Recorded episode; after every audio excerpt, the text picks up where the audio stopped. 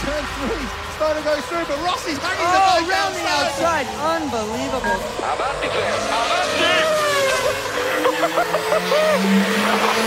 Marca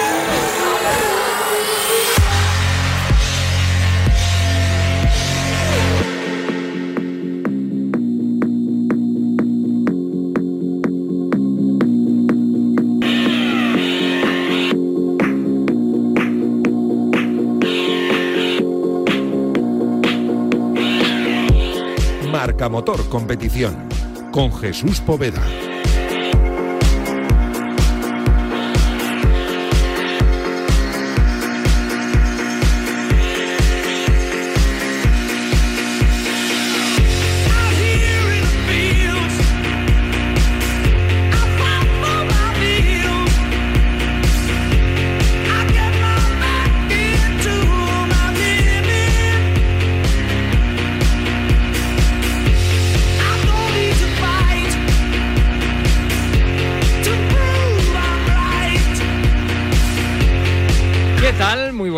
Son las 11 y un minuto, son las 10 y un minuto. Si nos estás escuchando desde Canarias, bienvenidos a esta mañana de motor, a esta mañana de deporte y a esta mañana de radio, como no podía ser de otra manera aquí en Radio Marca. Esto es Marca Motor Competición. Pirelli se ha cansado.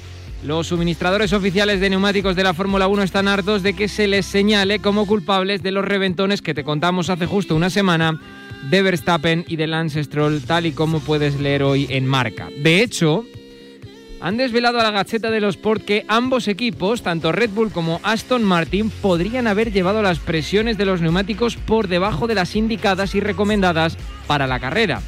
Los equipos obviamente lo niegan. Ya te digo que es una información que lees eh, tanto en la Gaceta de los Sport como en Marca en el día de hoy. Mientras, te recuerdo que tenemos en marcha las 24 horas de Le Mans de motociclismo con varios pilotos españoles involucrados.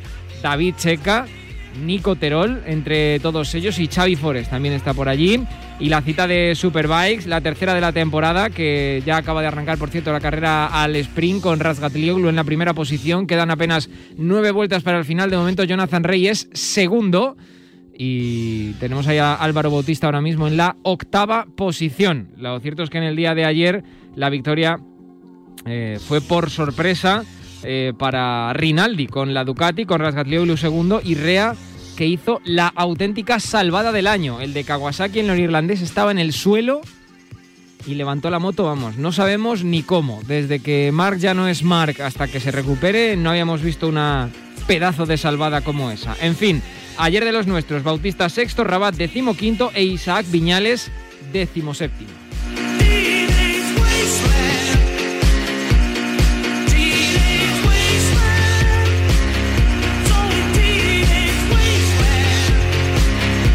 En este momento, ya decíamos, eh, Bautista en la octava posición, Tito Rabat está en la decimoséptima y tenemos ahí a Viñales en la vigésima. En esa carrera al sprint, en el eh, circuito Marco Simoncelli, en el Mundial de las Derivadas de la Serie en Superbikes. Por cierto que a todo esto también arranca el Campeonato del Mundo de Motocross con el crack de Jorge Prado aspirando al título en la categoría reina.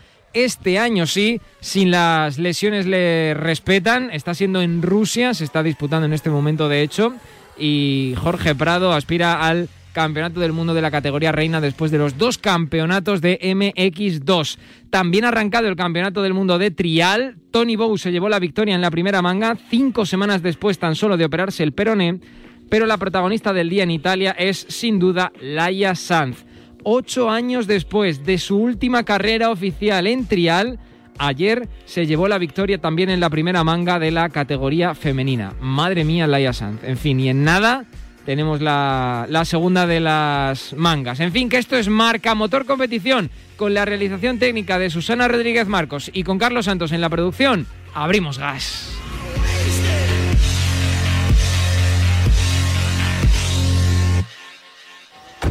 Anda, mira. Los vecinos también se han venido este fin de semana al pueblo. Si es que estábamos todos deseándolo. ¿Y se están poniendo una alarma? Nosotros deberíamos hacer lo mismo. No vaya a ser que nos ocupen esta casa que está sola casi todo el año. Confía en Securitas Direct. Ante un intento de robo o de ocupación, podemos verificar la intrusión y avisar a la policía en segundos. Securitas Direct, expertos en seguridad. Llámanos al 900-103-104 o calcula online en securitasdirect.es. Ahora que tienes la radio puesta, sintoniza Radio Marca y escucha las voces del deporte. Bueno, mejor dicho, siéntelas. Sientes el balón entrando sobre la bocina. Tri, tri, triple. Sientes que, ojo, ojo, roja a la calle.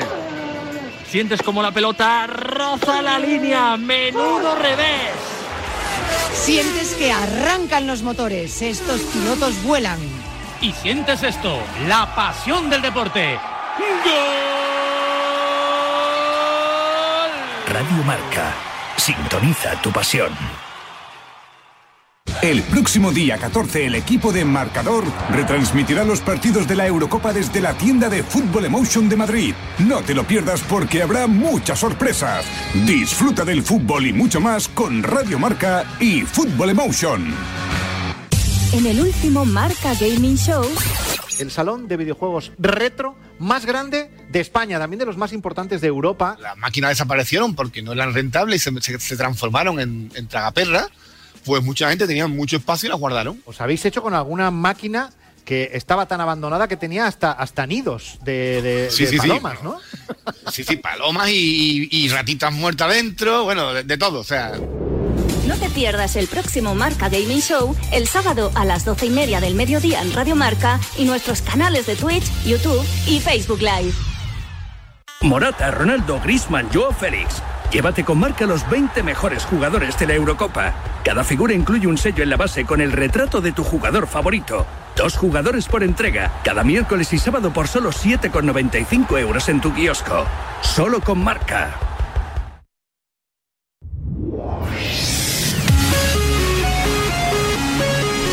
Sintonía del motociclismo, sintonía de MotoGP en este Marca Motor competición de este domingo 13 de junio de 2021. Ha arrancado la temporada y de qué manera lo ha hecho. Más expectación no podíamos tener. Jaime Martín, enviado especial del universo Marca a las carreras. Hola Jaime, ¿qué tal? Buenos días. Buenos días. Eh, aunque yo creo, te digo, te digo, eh, quería, quería hablar hoy sobre todo de, de Moto 3 porque eh, tengo también ahí a un invitado especial esperando que la suele ver y la suele comentar, pero eh, yo creo que casi estamos viendo más cosas alucinantes en Moto 3 que en Moto GP este año, ¿eh?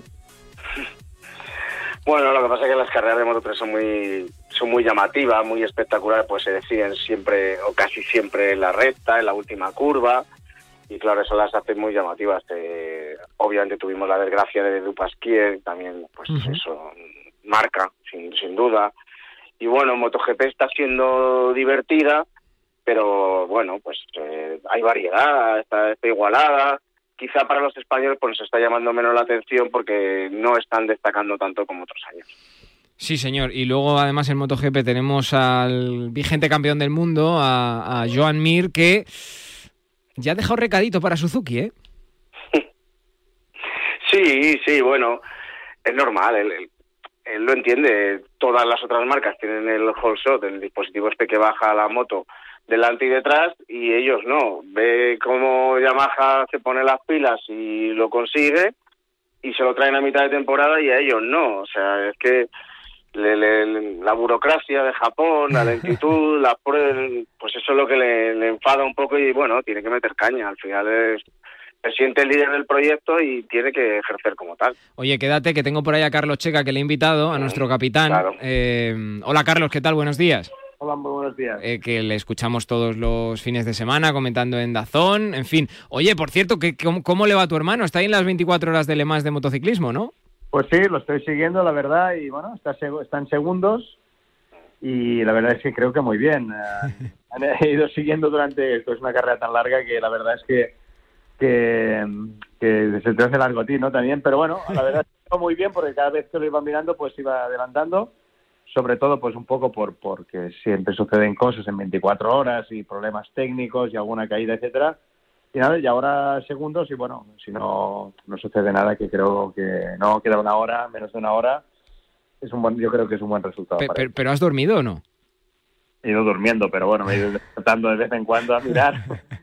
y nada, aquello que tienes la alarma encendida y tienes la curiosidad, ¿no? Pero sí, sí, la verdad es que es la primera carrera porque pues, eh, por la pandemia pues ha ido retrasando las cosas, Sí. eh, tenía muchas ganas ya de empezar, Le Mans es uno de los circuitos para ellos y una de las carreras más importantes, un equipo francés, y, y, bueno, tenían puestas muchas esperanzas, ¿no? Cambiaron de neumáticos, de marca de neumáticos en el último momento, entrenaron, hicieron un entreno y medio, por no decir dos, y bueno, salían un poco con, con, con algunas incógnitas, ¿no? Yo creo que este resultado eh, es muy bueno. Bueno, él es un experto ya en la resistencia, dos veces campeón, 2014, en 2016-2017, en las 24 horas de Le Mans, en fin, es, es todo un experto David Checa en, lo que a resistencia se refiere. Pero, eh, Carlos, además yo quería charlar contigo hoy al respecto de Moto 3 porque, Jaime, eh, leo en las páginas de marca que hay no solo algunos pilotos de Moto 3 que ya lo han dicho, sino en general...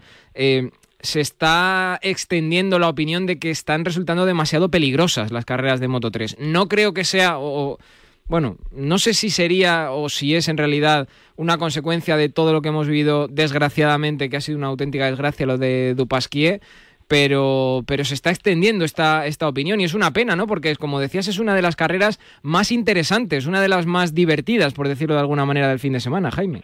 A ver, yo creo que no tienen nada que ver una cosa con la otra, o tienen poco que ver. Eh, el incidente que causó la muerte de, de Jason Dupasquier es eh, una desgracia, es pura Inevitable. mala suerte y es lo peor que puede pasar en un accidente eh, de motos. Que Inevitable. que se caiga uno, que es casi inevitable, que se caiga, se quede en medio de la pista y los otros no le vean, porque encima era un punto ciego. Claro. Eh, y, y ya, pues, eh, por desgracia, pues se le pasó por encima una moto. Y es- eso es eso es casi imposible de evitar en el motociclismo, en, en las carreras, y, seguirá pasando, me temo que por desgracia.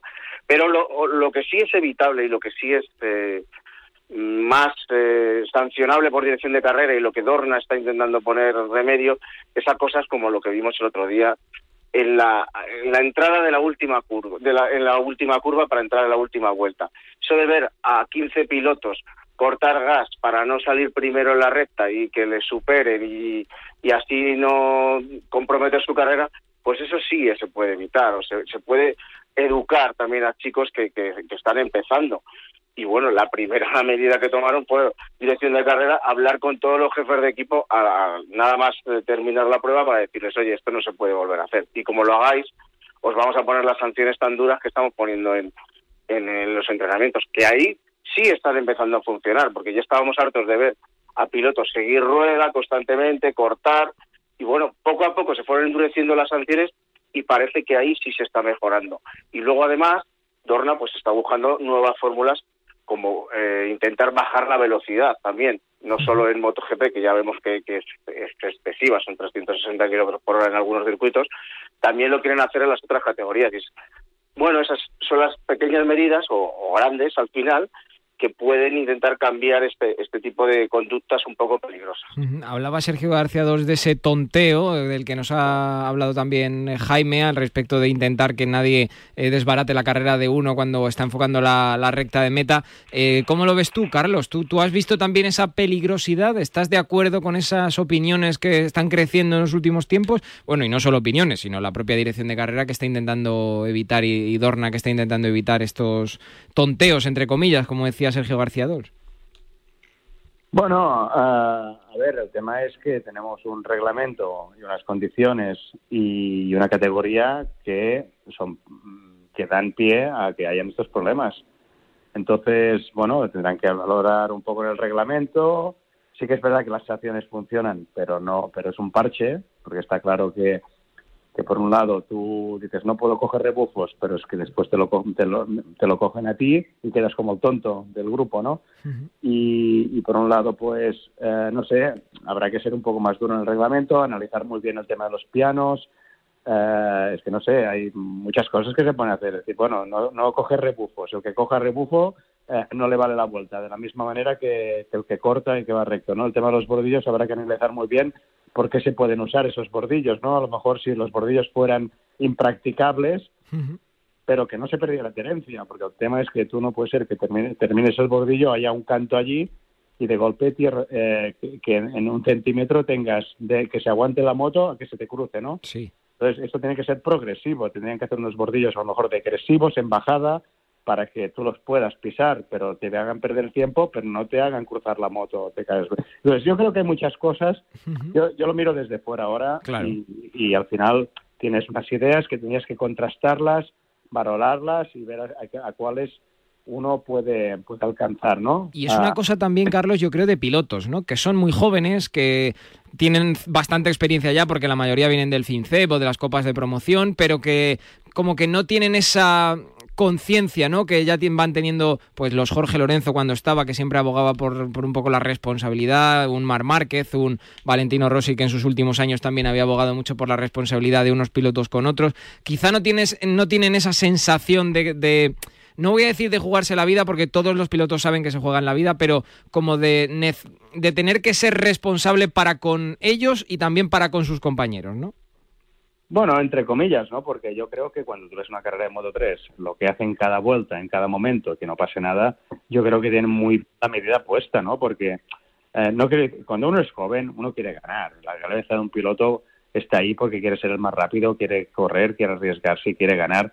Y está claro que es responsable, nunca se quiere caer ni quiere hacer caer al- a nadie más, ¿no? Van pasando cosas, van pasando los años y uno va cogiendo experiencia, va cogiendo un poco más de cabeza en este sentido, pero al final, yo veo una carrera de Moto 3, yo creo que tiene- todos tienen la cabeza muy en su sitio con el deseo de hacerlo muy bien, porque es que si no, no veríamos esas carreras con, todo lo que pasa, ¿no? Entonces, yo quería decir una cosa, la- las carreras de moto son muy peligrosas, yo creo que Dorna está haciendo un gran trabajo para que, que sean lo más seguras y cada día se estará trabajando más en ellas. Lo que sí que tenemos ahora en escenario es una, una carrera, una categoría que está muy, muy igualada, que hay muchos pilotos que son capaces de ir en un, en un, mismo, en un, en un mismo segundo, en el mismo grupo, y que al final se deciden sobre todo por el tema del rebufo, ¿no? Y esto, pues claro, va siempre a crear, yo no digo lo de la última carrera que pone un escándalo, ¿no? Pero sí que va a crear siempre un, un, problema, ¿no? Porque nadie quiere ponerse delante porque al final lo único que hace es, es ayudar al, al, al que está detrás por el tema de los rebufos, depende del circuito. Y eso es algo, bueno, que, que hay que profundizar un poco y, y se tendría que valorar un poco qué se puede hacer en este aspecto. Y luego, eh, Jaime, eh, la, la estrella refulgente que, que ha nacido este año, ¿no? Pedro Acosta, que ahora de repente todos somos muy de Moto 3, todos vemos eh, con mucha atención lo que hace el de Mazarrón. Y en las últimas carreras ha pecado, en la penúltima lo dijo y yo creo que en la última también, aunque no lo exteriorizó, ¿no? Ha pecado ahí de falta de experiencia ahí en esa última vuelta. ¿Cómo lo ves tú, Jaime? Hombre, normal. Es Si que es no novato, es que claro. Eh, bastante había hecho ya las otras carreras, las anteriores, con los cuatro podios seguidos en sus cuatro primeras carreras. Eh, lógicamente estamos ante un fenómeno, ante un crack en potencia, ante un más que candidato para ganar el título este año, porque yo creo que lo, lo tiene bien. Estaba claro que iba a pasar por momentos malos o, o por lo menos regulares, pero es que además los ha salvado bastante bien. Ha estado en el grupo en esas carreras en las que no ha accedido al podio y ha estado dominando, liderando y fajándose. Sí, le ha pasado eso, que no, no, no ha sabido colocarse bien en, a falta de dos, dos vueltas o de una vuelta, pero es, sólido, está muy, muy metido y ya piensa en el campeonato. Además, él ya, ya lo ha dejado claro que, que sabe que es, es un año en el que se le está dando todo para que pueda ganar. Eh, Sergio García Adols eh, está creciendo, está cogiendo confianza y bueno, le puede, le puede dar guerra, pero tiene que haber otros pilotos también que le den más guerra y le, y le darán más guerra. Por ejemplo, Jaume Masia es un claro candidato también, que en Austria, por ejemplo, va muy bien y hay dos carreras en Austria.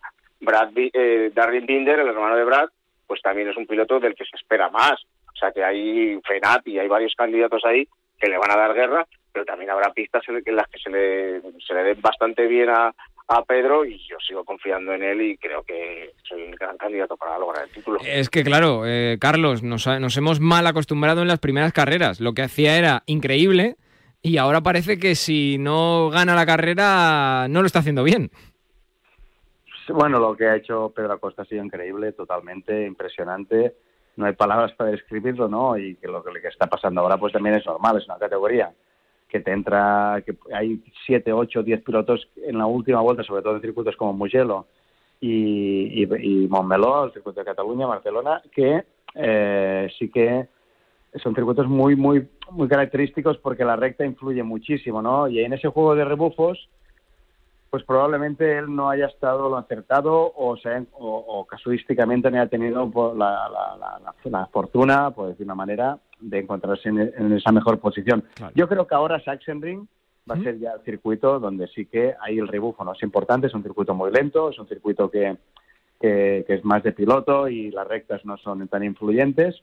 Y ahí vamos a ver otra vez a Pedro Acosta, a ver qué nivel está y a ver cómo, cómo puede un poco él gestionar esa carrera y vamos a ver si vuelve otra vez el Pedro Acosta que vimos al principio de temporada, que yo creo que está ahí, evidentemente. Pero ahí tiene una nueva oportunidad para, para un poco rehacerse esos, de esos los últimos resultados que no han sido, yo creo, evidentemente los buenos o, lo que han sido al principio, ya te digo, pero es que lo que hizo al principio yo creo que es increíble, porque digamos, es que como continúa así, ganando todas las carreras, yo bueno, vamos a tenerle que hacer un estudio completo, ¿no? Este Campeón del mundo antes, antes de, llegar al Ecuador del año, ¿no? Dices, sí, porque digo, hostia, esto no, no, no es normal, ¿no?